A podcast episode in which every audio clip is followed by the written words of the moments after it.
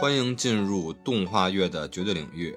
这一期是什么绝对领域啊？应该是看起来很好吃的绝对领域是吗？一样。对，看起来非常好吃的绝对领域。二师兄没来，二师兄怂了。二师兄，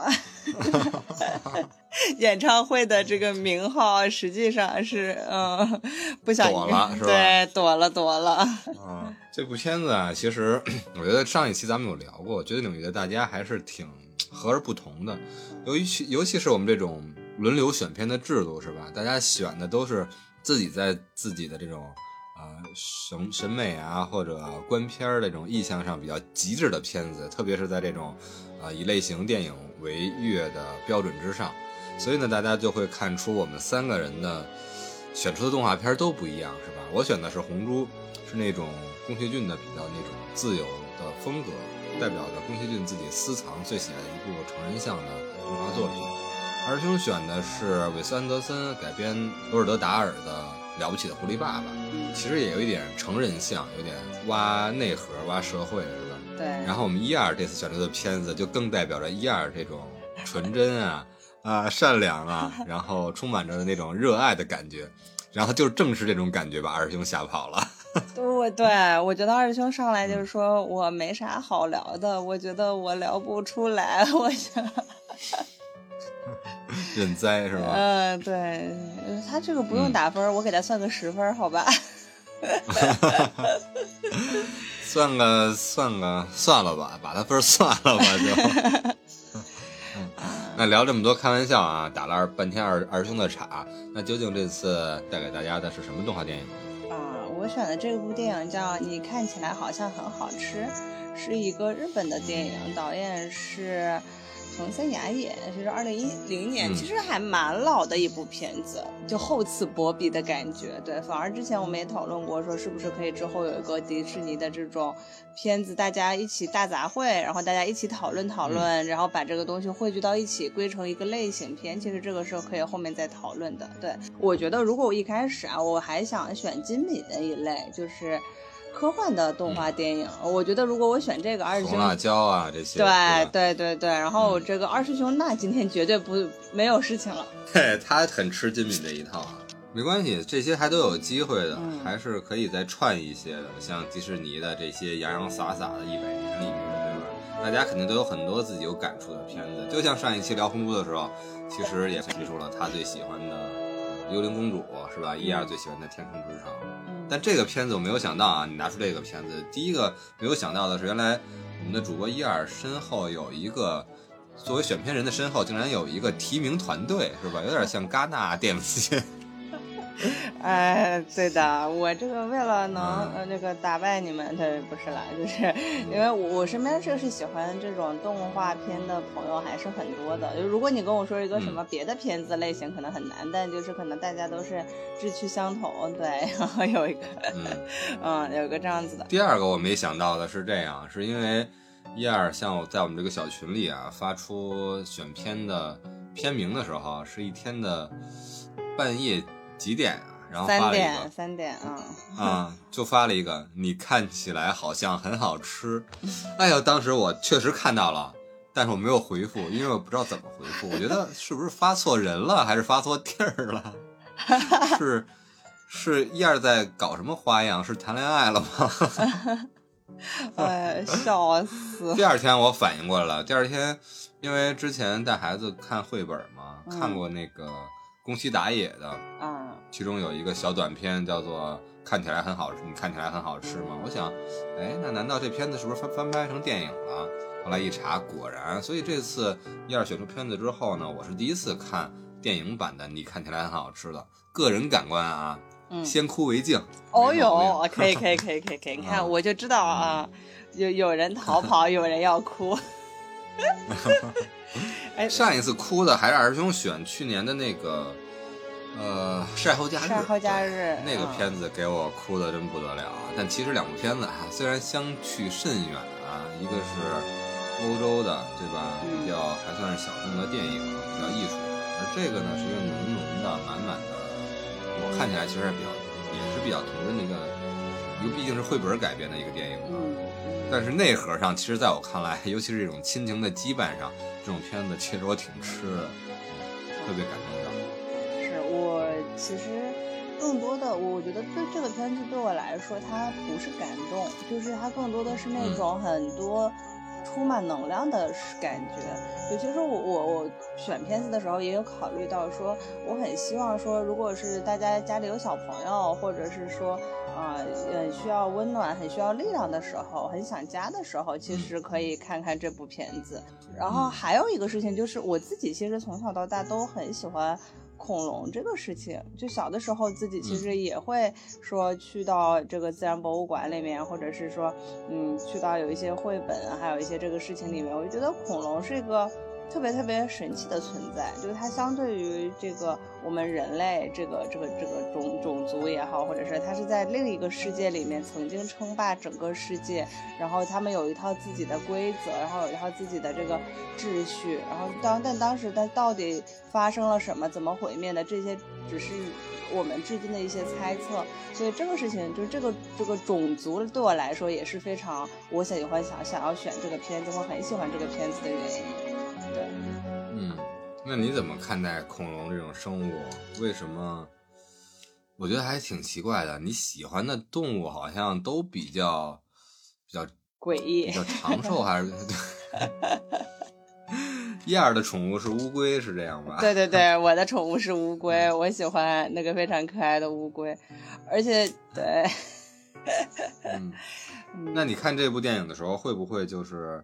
因为我看的版本嘛，是我是第一次看嘛，经过你这次推荐看那部电影，是在小破站上面看的，然后看的是是台译版，我觉得台湾的这个配音这个版本啊，其实还真的挺不错，满满的都是小时候看那些台译的动画片的感觉，然后妈妈、爸爸，就全是这种配音，对，特别传神。我看的是中，就是原版的配音，就是没有看那个。你的那个台，对对对，日版的配音，所以里面那个哦，你讲，呃，叫哥哥，然后那种。那你看的时候，这些恐龙出现的时候，你对恐龙这么喜欢，有没有对这些恐龙进行科考？他们到底都是什么龙？啊，这个这些什么翼龙啊，刚刚说的这个甲龙啊、草龙啊，就是小的时候也都有，就是来考科考类的时候回答问题，最喜欢什么龙？来，红珠来回答一下，最喜欢什么龙？这里面我觉得最最让我感动的啊，包括孩子啊听这些恐龙的儿歌，当时也最感兴趣的就是这个电影里面的妈妈这个形象的恐龙慈母龙，对不对？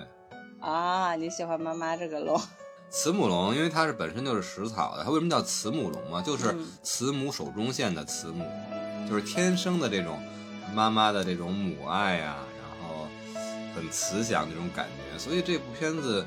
我觉得这几个龙的设计啊，还都是挺有意思的。慈母龙跟霸王龙成为了母子啊，对，然后霸王龙跟这个小的甲甲龙，然后成为了父子啊，好可爱，好可爱。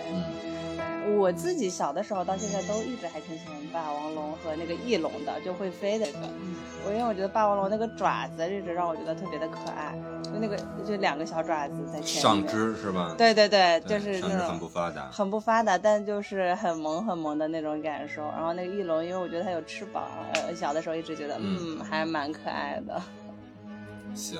那咱们这期节目这么聊吧，嗯嗯，为了不发展成为一个恐龙的考据的一期播客，是吧？来来，咱们来这么玩一下，就是我给大家来复述一下这个剧本，嗯，究竟这个原著它有意思就在于这个特别有治愈的电影，它是治愈感是从何来呢？是因为它的原本的剧本不是它原本的改编不是出自于剧本，而是出自于绘本。绘本嘛，给孩子看的儿童读物本来就很治愈。那么，我们也看看从绘本到电影之间究竟发生了什么，究竟电影给这个绘本进行了什么样的改编和扩充，好不好？我从绘本的角度来复述一下这个霸王龙和小甲龙他们之间作为养父的这个故事。之后，电影这块由一二来叙述，大家自己来感受，究竟改编是否成功，是究竟是成人像了呢，还是更治愈了呢？还是真的像二师兄那样的认为，觉得哎，这种电影啊，就真的是给小孩子看的。当然，也许我们并不这样认为，好不好？嗯。嗯，好呀。嗯嗯。然后刚才一开始有介绍嘛，原著的这个绘本大师日本的宫西达也，他的绘本如果大家带孩子看的话，或者本身就是儿童读物的主播的话，一定很了解。那其中有很多个系列都非常深受孩子们跟呃父母们的喜欢，而且本来就还有一个恐龙系列，而这个系列里面最有最有趣的也最受欢迎的一个单行就是。这部剧的一个改编的主体绘本就是同名的，你看起来好像很好吃。它讲述的是主要的就有两只恐龙，并不是像电影里面出现那么多只。一会儿大家可以再做比较。哎，这两只呢，就是在白垩纪恐龙时代的霸王龙和小甲龙之间的哎打引号的父子情深。它究竟是一个怎么样的故事呢？是直接就是在一个火山将要喷发的那一个环境下，然后火山喷砰砰的喷火，大地在咚咚的摇晃。这时候突然有一个小恐龙蛋破壳而出，生出了一只小甲龙。旁边的这只霸王龙呢，就流着口水。但是大大霸王龙那个形象啊，跟电影里面绘本里面是不一样，还是比较凶的一个形象。然后直接就流着口水，张着大嘴说：“你好像很好吃啊。”然后呢，甲龙宝宝出生了之后，他特别孤单，然后就那个抽抽搭搭在那儿哭，一边哭一边走。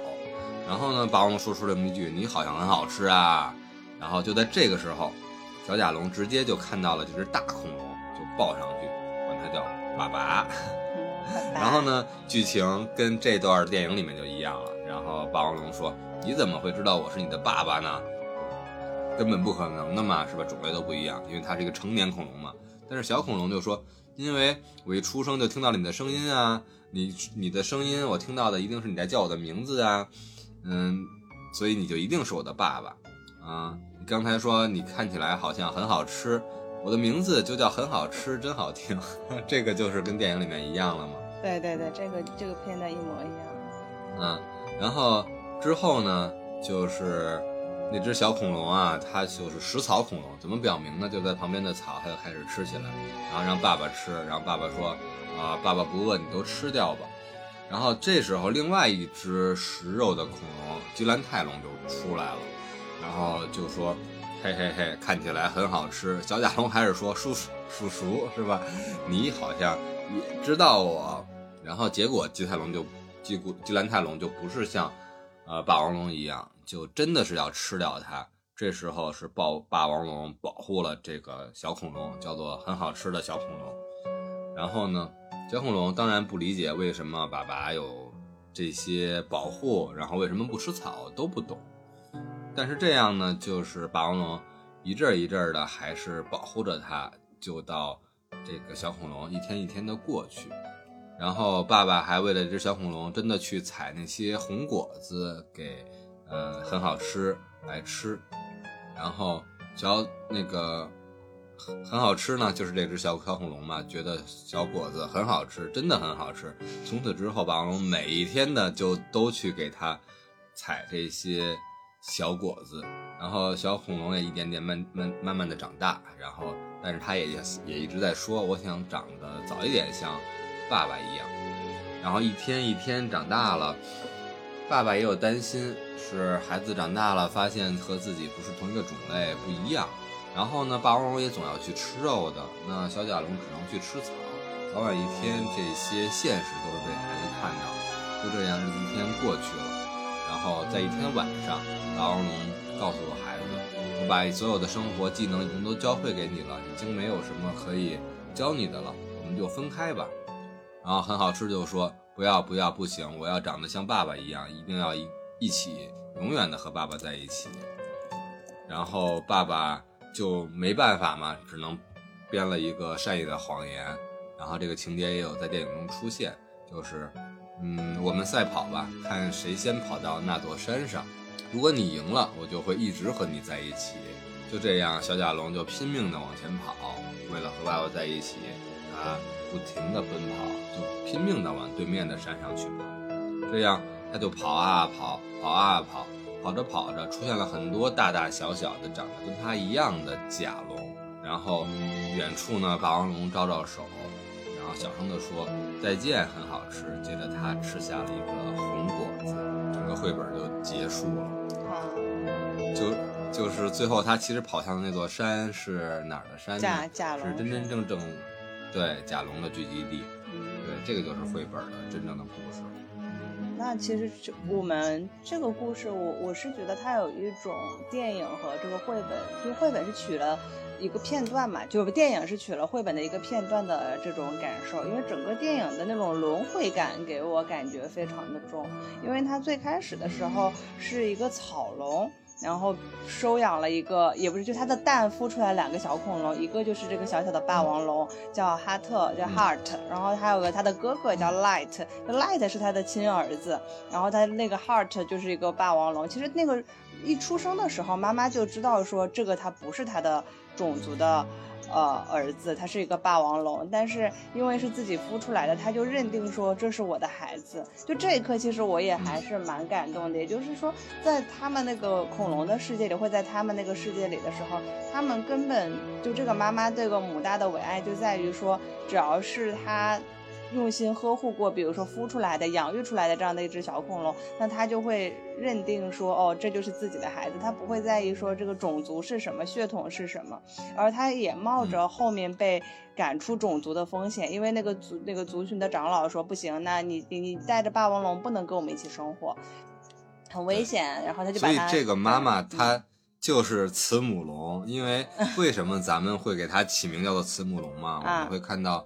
电影里面一开始的画面就是这帮恐龙在保护着自己的蛋，围成一个圈儿，是吧？啊，这个就是专门呵护自己蛋的一个形象。然后对，而就是从这个形象给他们起名叫做慈母龙。所以把这个妈妈的形象设计成慈母龙，我觉得还是特别感动的，就是很容易让人感动的话，因为就是恐龙大家想象不到那种慈母的那种感受，但是把这个形象交涉给慈母龙。哎，一开始就铺垫了这种要走温情路线的牌了。是，然后嘞，嗯，然后后面的这个故事就是他们小的时候就转眼就数年间过去了，然后两个小小家伙一直玩乐，但是，嗯，Light 总问那个 Heart 总问 Light 说为什么这个你不吃叶子，不这个不只吃果子之类的，就两个人那个两个小朋友之间的那种小对话，其实我是觉得。是个很很很可爱的一个场景，就感觉有一种和而不同。明明两个小家伙不是同一个这个种族，有点比如说猫猫狗狗或者是其他的不同的东西放在一起，他们有很多事情就是就是怎么样，他们的习惯呀，还有他们的本能啊，都是不一样的。但两个人的兄弟情谊一直是很深刻的，在这个里面，他们俩嗯，看起来像谁呢？就是像绝对领域里边的伊尔跟二师兄。因为觉得领域成为了兄弟，结果两个人是不一样的群，这个种群是吧？看的电影完全不一样。对，这个完全嗯不一样。虽然都是类型电影里边的动画电影，那完全选片的完全不一样，但丝毫影响不了两个人是一是一对好兄弟。对对对，啊，这这这段也啊，然后后面他们就小这个这个在逐渐这个过程里面，其实这个霸王龙它慢慢的就找到了自己的种族，因为阴差阳错吧，中间各种原因，它找到了自己的种族。它看到这个它的种族在吃肉的时候，或者是它掉入那个水里的深渊的时候，听到别人那个歌谣，那歌谣至始至终也是让我觉得是全片的一个灵魂，就是说霸王龙唱的，嗯，这个我真不会，那。对，但是那个歌词大概的意思就是霸王龙长得很是长得什么样子，很凶，然后大家要牙齿尖尖。对对对对，这个啊，你记得吗？嗯，我就记得牙齿尖尖，然后就是霸王龙，大家一定要快跑。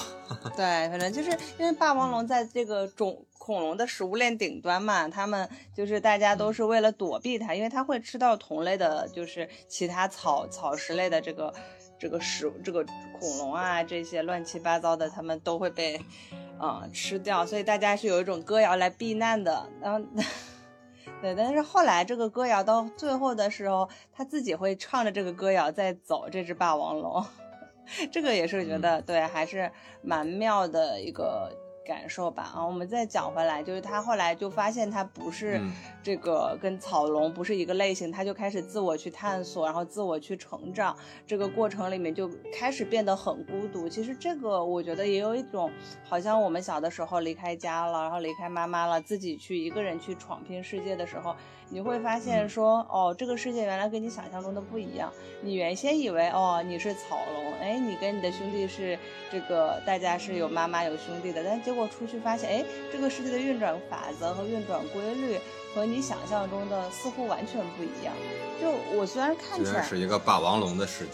对，居然是我是个霸主，我要吃肉。它其实对于吃肉这个事情，在他最开始的人生设定里，也不是龙生设定里，是一个非常不好的事情，因为他觉得这是个很残忍、很血腥，然后很做错了，是个恶事，就是他不该吃肉。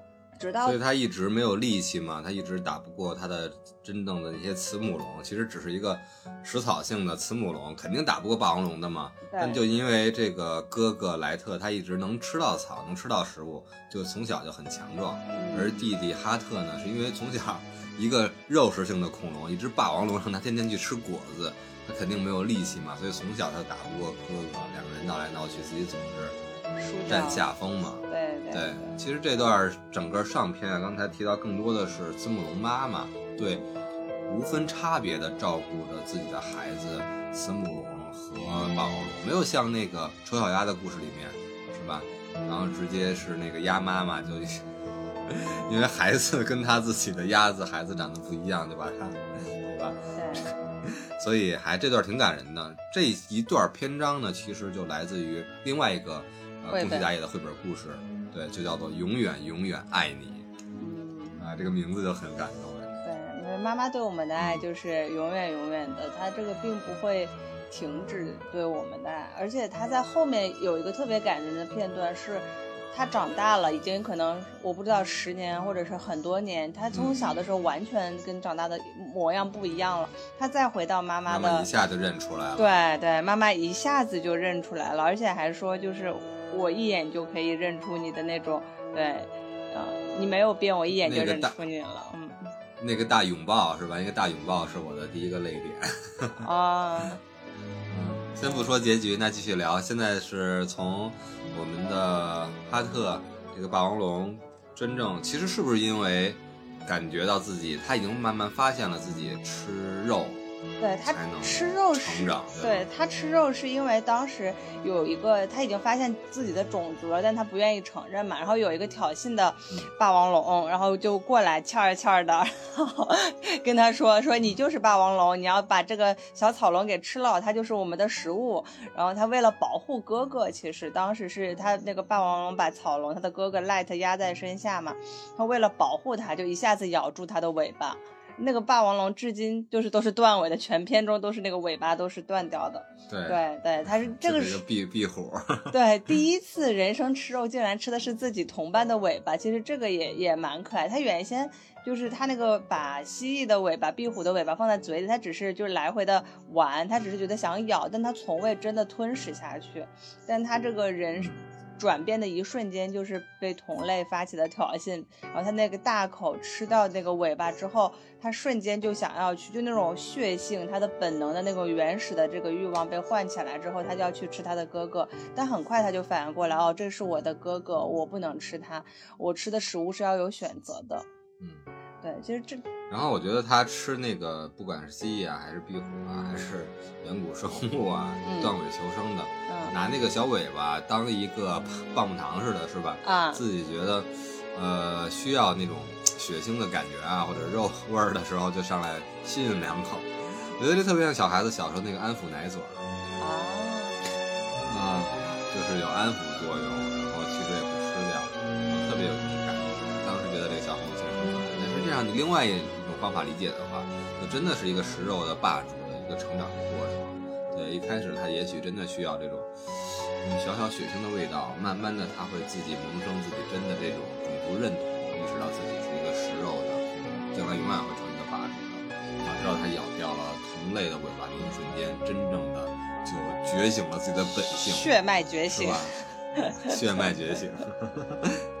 之后好像故事有点小小的悲伤了吧？自从他离开了这个温暖的家。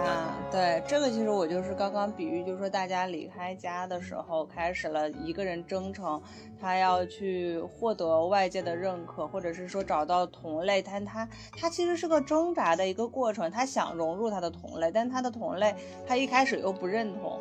就是他，他是在中间里面内心是反复挣扎的。为什么？我觉得也很适合一些大家成年人去看这个片子，会觉得有治愈感。其实你在从中可以看到很多自己的影子，就你比如说你在职场也好，或在社会也好，最后你会发现，哎，好像很多。这个社会运转的规则和小时候妈妈宠着我、照顾我、把我当小公主或者是宠着的这个这个感觉是不一样的。当小少爷捧在手心里，这个是感觉是不一样的。哎，好像大家不再让着我了，大家也不会再说迁就我了。这个就是弱肉强食的社会，就是这么现实和残酷的这个感受。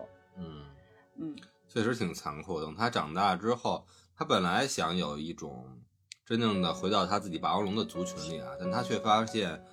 霸王龙这个族群，这个食肉恐龙的族群里面，真的就变成弱肉强食的这一种竞争的模式了。嗯，大家会有自己的地盘，会有自己的竞争，然后甚至会把它逐出这个平原。嗯，对的，对霸王龙的这个领地意识，还有它跟那个食草的不一样嘛，因为食草恐龙是群居的，但霸王龙更多的是争夺这个有自己的这个领地的这种感受。嗯嗯。然后另外这一段还出现了一个，你觉得里面的那个刀疤脸，刀疤脸的霸王龙，是不是真正的哈特的父亲啊？是啊，肯定是啊，他都，我觉得这个父爱深沉在这里面感受到就更更另外一层意思了。他他让这个霸王龙觉醒或习得的技能是用自己生命去换来的。因为他知道小的时候自己前面有些铺垫嘛，说这个遗遗失了一颗蛋啊怎么样，然后但他最终是以一种拦路的方式，或者是我不让你过，然后在这个火山要爆发的时候，这个不让你过，然后我要跟你决斗，你必须把我打倒你才可以。但他其实这个中间种种都是在激发霸王龙真正的这个你说的血脉也好，或者是教教他一些这个该有的。技能也好，就这些中间种种都是一一脚一脚用他的血和这个生命的代价来去教他的孩子成长。我这一段其实挺挺深沉的爱的那种感动。嗯，完全是两种方式嘛，这个就很西方了。这对真正的父子之间啊，不是那个养母啊，啊，呃，养母，恐龙养母，慈母龙养母和。霸王龙养子之间那种亲子关情关关系了啊，满满的看起来都很东方、很慈母的这种感觉。而这对真实的啊，真实的生父是吧？霸王龙生父和霸王龙的这个亲儿子之间的关系啊，其实就有点有点西方了，在我看来，呃，比较说像父亲很希望让孩子独立，然后呢，孩子天天跟父亲因为一些事儿争斗，又有一种那种弑父的情节在啊，然后。父亲想让孩子成长的最终如何通过他自己的认可呢？就是一场决斗。这个我感觉一方面是中西方的一种家庭啊对孩子的成长的一种看待的方式的变化，然后呢，另外也有种就是真的是父爱跟母爱真的不一样。对，真的不一样。你这么想起来的话，我感觉 我的。父母啊，就是一边是一个慈母龙，一边是一个霸王龙的方式。好吧，就是你你的泪点就来于此。嗯，我爸什么都跟我较劲，是吗？不对，这个话说的不孝啊，不叫较劲。什么事儿无时无刻的其实都在明里暗里的在考量，对吧？就算比如说知道了，哎，喝酒了吗？嗯，大退币了，能喝酒了，能喝多少呀？能喝多少？啊，喝看看。就得 考察一下，你知道吗？能开车了吗？啊，开车怎么样啊？出去带我走走一圈，就得就得来考验一下。就无论各种，以前比较好考验，是因为你学习的时候有成绩摆在那儿，对吧？你考学升学的时候有那个学校有那个 线摆在那儿，那个是明摆着的。但后来，尤其是成年之后，他会。断定你真的能否去成年，能否自己去独立，能否自己去生活，能否自己去娶妻、去生子、养家，暗暗的那些小考验，其实我都一眼能看透，但我只是不戳透，但都是在这种不断的考验中在长大。但是你放心，从来没有一句话，儿子你长大了，儿子你可以了，儿子我认可你，从来没有一句，永远都不行，还是不行，还是不行，真的让让我心痛。没有没有，你看这个，我们看到这个霸王龙，就知道这个父爱的深沉。你也知道说，父亲对你的爱是通过这种考量的方式，或者是说这个方式传递给你。我觉得只要我们能感受到他们的爱，就是不管他们的方式是如何，是不是嗯直接的表述，或者是那种。深沉的用一种言行动上的方式去告诉你，其实我们最终能感受到爱的时候，我觉得这个是最重要的。我们其实已经接收到父亲给予我们的善意，这就很重要。那也都不一样，没准我老爹他天生就是一个霸王龙，但我没准就是一个慈母龙。我对自己儿子的方式就不是这样，就 比较宠溺。但是你发现了吗？孩子的爷爷是吧？来看。孙子的时候，我告诉你，就还是一只霸王龙。虽然他的眼神特别开心啊，有一种隔辈儿疼啊，有一种慈母龙的眼神，但他还是一只霸王龙。因为一种说法叫做什么“三翻六坐七爬七走”还是怎么说？就大概说那意思是，比如孩子一个月会翻身，然后三个月会坐起来。六个月会爬，九个月会站，大概是这么一个趋势啊。嗯嗯。他来看我儿子的时候，那次来的时候是孩子满月，按说是刚是什么翻身啊、抬头的那个那个月龄。嗯。但你知道爷爷怎么着吗？爷爷就拉着孙子的小手，啊，坐起来，坐起来，给爷爷做一个，就开始催鼓，你知道吗？我当时心里就想，对吧？你不要拿你眼里面的慈母龙的眼神来骗我，你还是那只霸王龙。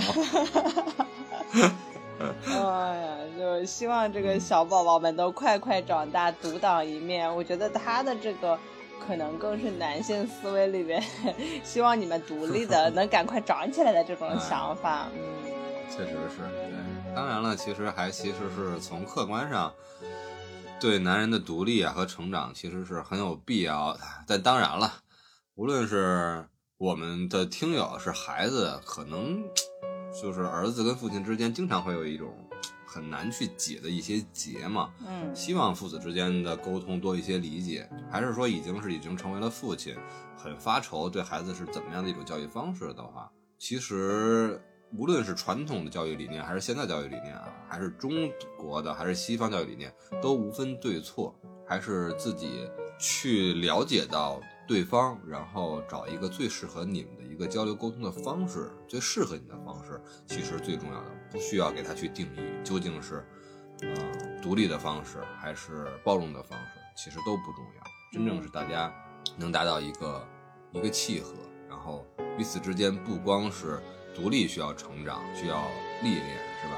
其实孩子一个美好的童年，然后很很好的一个亲子关系，一个家庭关系，都对于孩子之后将来的心灵成长非常重要。不代表说我经历一个霸王龙的父亲，我就心理不健康，是吧？但我还有一个慈母龙的母亲啊，也 得到了很中和的爱护，对。这说白了就是，我小时候总总听他们家里说啊，就得那个爸爸妈妈一个要唱黑脸，一个要唱白脸。啊，要要 要难道就真的是这样分工分出来的，是吗？啊，要混合双打的话，得得得分工明确。啊，嗯，怪不得我现在我现在越来越慈母龙了。然后是吧？孩子妈妈越来越霸王龙了，可 以可以。每个家里总要有一个霸王龙出现，是不是？对对对对对。嗯，然后后面这个故事呢，其实到后面就是，又回到红都最开始讲的那一段，说，呃，这个他又认领了一个小恐龙，小甲龙。对，就这这段其实跟绘本里的故事百分之九十，我觉得应该都是重合的，对吧？这一块。嗯。对，刚才这个和小甲龙这块基本重合，就是从最后赛跑那个不一样。对对对，出现那个完整的一个转折。上次的那个赛跑绘本里面是，嗯，是霸王龙养父让小甲龙去跑向他属于小甲龙的那一片天地，是吧？嗯，就自此断隔了他们之间的这种父子父子感情，就在此戛然而止。而电影里面不是这样，对吧？最后这个跑步的。电电影里面其实反而是后来，因为这个要发生地震，然后火山爆发，整个的大家要有一个迁徙。霸王龙他一直是想重新找到他的妈妈和哥哥，帮助另一个种族去迁徙，因为他们的妈妈和哥哥在这里，所以他其实回到带着很善良的这个心，又重新。回到这个他们妈妈的种族部落去救出妈妈和妈妈团圆，然后把这个种族救出来之后，他又默默的选择离开。对，其实他整个的这个报恩也好，或者是这种最原始的亲情牵动他，他至始至终我让我觉得这是一个非常非常善良的霸王龙。就是妈妈可能小的时候教的好，而且他也他的哥哥问了他一句话，那个 Light 就问他，他说那你现在还吃肉吗？啊，然后那个 Heart 就说：“我吃肉，但是我是有选择的吃肉。”就中间也发生了不同的这个说，他们想要，呃，有有一只三角龙，头上有三只角，然后本来他们的种族已经灭，就杀掉一个了，但是他们想把另外一些都杀掉。他就说：“如果你把这个种族都杀掉了，我们就没有办法活下去了。”就是就是他们对这个，应该说 Heart 对这个食物的理解，或者是对于。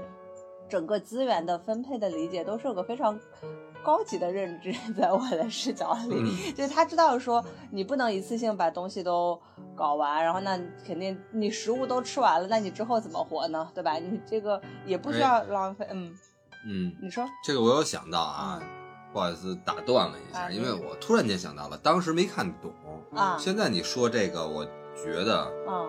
这些其实真的是他的慈母龙妈妈潜移默化的给他的一些改变，啊，就像刚才这个说的“促骨不入屋池”是吧？“抚今以时入山林”的这种休养生息的做法，这个不正是他妈妈小时候教的他们吗？让两只小恐龙去采果子的时候，告诉他们不要把每一棵树上的果子都吃光，啊，对的，对的，对吧？对，是吧？然后还有，我没有想到。刚才你说到这个霸王龙成长之后，真的成为了一只那么强力、勇猛的霸王龙之后，它反而很善良。如果它真的是纯出生在一个霸王龙的家庭，自小就受到那种历练的话，那可能没有这种善良。是。而这个是不是也正是慈母龙的妈妈给他带来的这些温顺的一些性格的内容？对的，我就是这个说的有点那什么，就是因为我们之前看过一个电影，有点类似，就是他是杀人犯的小孩，但是他被一个警察抚养长大，然后他就变得非常的，呃，正直，然后但是另外一个小孩因为没有人抚养，他就就变得很那个。就是各种还是重蹈覆辙了他父亲的那一条路。其实我就觉得，当时他妈妈对他的这个教育和成长，对他的整个人生是龙生吧，有着非常至关重要的决定性因素的。二师兄可惜他不在啊，要不然这时候他可来精神了。对，同样的剧情有很多，比如说 像他喜欢的那些。比如说是吴宇森导演的《英雄本色》，是吧？从同同出生在一个家庭的两个亲兄弟，对吧？一个是当了黑老大，是吧？不当大哥好多年的老大，另外一个就是咱们的哥哥 饰演的，风姿绰约的，哎，结果成为一个阿 Sir，然后目标就是要逮到他的大哥这个黑老大，还包括像《无间道》里边的这个环节，然后像嗯，余文乐是吧？他饰演年轻时候的这个。刘德华嘛，嗯，然后他饰演的这个角色，因为他出生在一个黑社会，对吧？倪永孝倪家一直是代代的黑社会老大，但是他就偏要当一个好警察，好警察去 去去惩治这些罪恶。哎，这种轮回感啊，宿命感啊，还真的对不一样，不是真的是代表什么家庭啊，什么血统啊，就一定什么样子。对，这也是其实大家不断认知而认识到的一个观念了，还有一个感受就是，其实呃，中国这个国家，它本来大家都是一个非常融合的一个地方，大家没有黑色、白色或者是不同颜色。但你想说，这个美国的这种很多国家里面，或者是欧洲的一些国家里面，西方国家里，它有不同种族和这个肤色的这样的一个认知。那其实我看这个片子的时候，多少也也会有一点说。感觉是一个非常 mix，就是感觉恐龙里面的一种融合感，就感觉 对，就是这种不同种族是吧？对，不同种族的这种，他就感觉像一个一个小黑孩抚养在白人家里面长成长起来的这种感受啊。你要说这个真挺有，你说这只有在动画电影里面出现，但是我还真没有想出什么什么电影啊，尤其是那种比较冲突特别苦大仇深的，比如说日耳曼民族。比如说犹太人出生在雅雅利安人的家庭里的这种故事啊，如果是能这么拍啊，当然这种历史的这种仇怨很难用历电影作品来表达，会有很多的阻力。但是也许能借助这种动画电影或者绘本来表达，其实也挺高级的。嗯，如果有这种隐蕴这种隐藏啊隐喻在的话啊，当然我觉得不一定。以咱们 这个绘本作者，他每一步都是这么童真视角的话，应该不会有这些政治隐喻。对他，我我是觉得可能这个就是我们解读的突，就是有点太多了。但是只是说我个人带入的感受里面，它更多的是一种融合和大爱。就是他这个爱，就是慈母龙给予我们这个霸王龙这个 heart 从小的爱和这个贯穿始终，就是这个爱是一种传递下去的感觉。还有他给予他的善良，也是说就就是像。一颗种子，然后在这个小小的恐龙心里种下了，然后这个种子是可以生根发芽的，然后它这个长大之后，他又成为了很好吃的爸爸，然后这个又就他的做一个霸王龙，他没有把这个小甲龙给吃掉，又成为了他的爸爸，带着他一起，然后后来又拯救整个家族，然后呃那个龙族他们那个草龙的这个家族的这个事情，都让我觉得说。哦，这种都是因为爱的传递，让这个世界变得很温暖。我觉得这个片子就是我最开始说的，是非常温暖和温馨的，让人感觉说哇，这个世界好美好，就没有那么复杂的感受。如果要我用童谣来概括的话，大概就是在。白垩纪的花园里面挖呀挖呀挖，然后种慈母的种子，开出了霸王龙的花。然后在霸王龙的世界里面挖呀挖呀挖，然后又种下呃慈父的霸王龙的种子，开出了小甲龙的花，很循环啊。最后还是那个慈母的种子一直在生根发芽，对吧？所以我还是。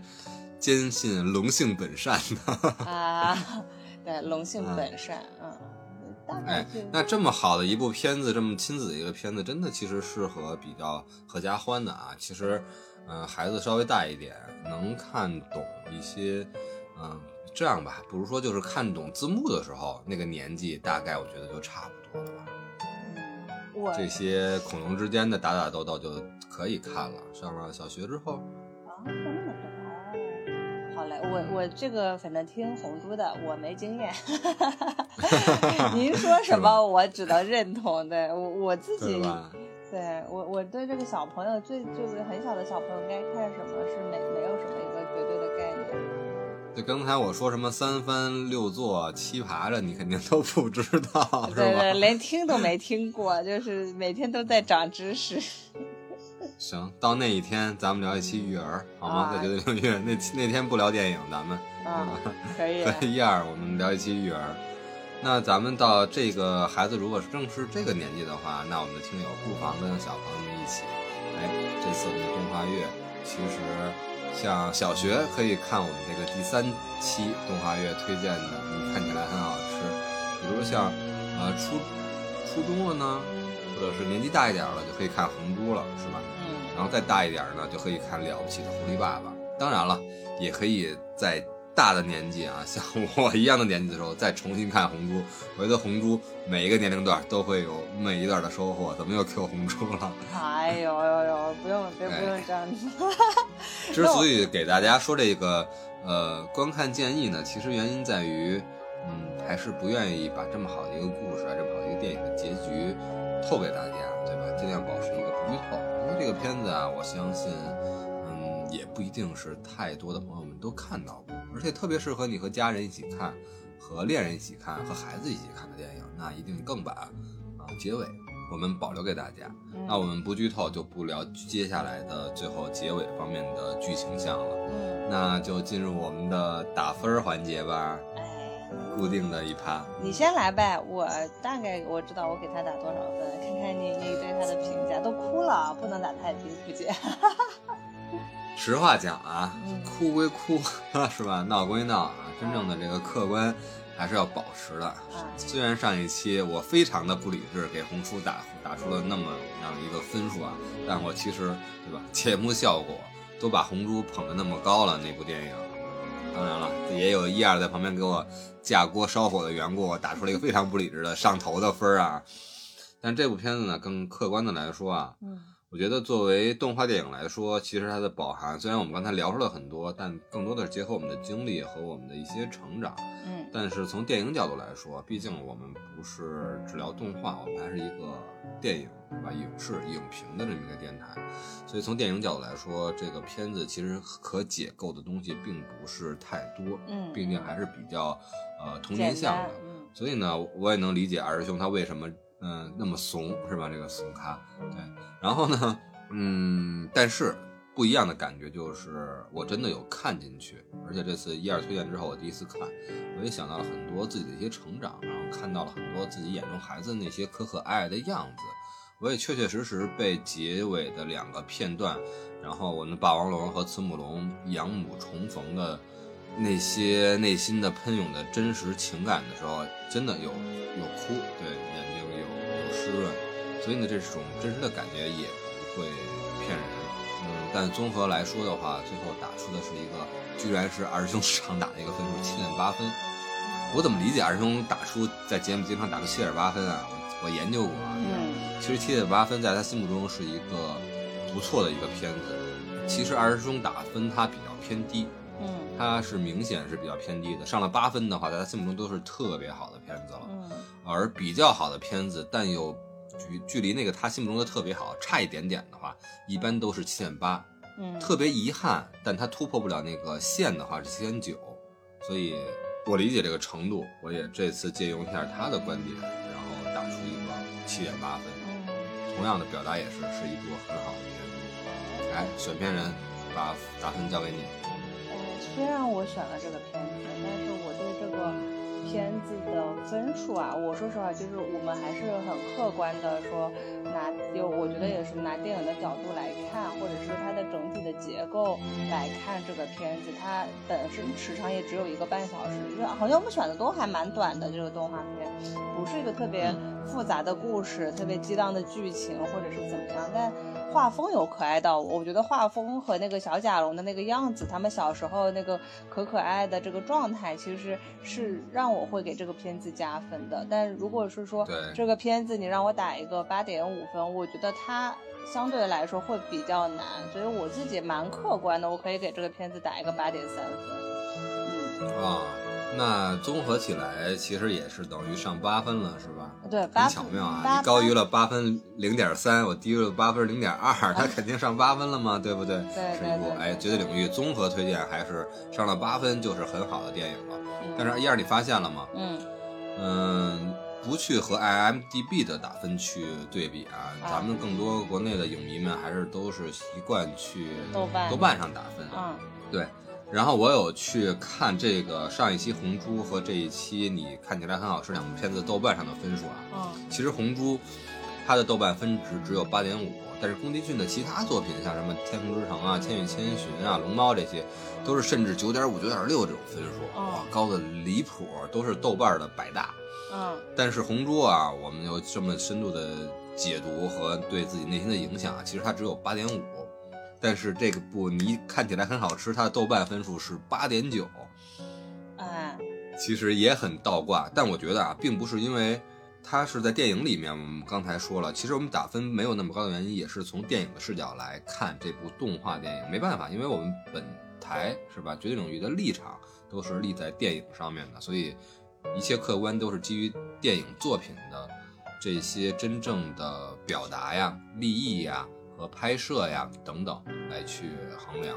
但是如果是按照豆瓣上大家的心里面的思路啊，为什么动画电影在豆瓣里面打分都这么高的原因，我觉得还是因为，第一，大家看动画电影就把它当做动画来看，如果有打到你，如果有感动到你，如果有萌到你，如果有治愈到你，那就是动画电影的力量，那就是动画电影的成功。那这样的话，你打的分，基于电影的标准再高，也不足为怪，因为动画电影就是拍给那些心里面仍然很善良、很感动、很愿意为这个世界报之以歌的那些长不大的孩子们看。好，那就把结语留在这儿吧。可以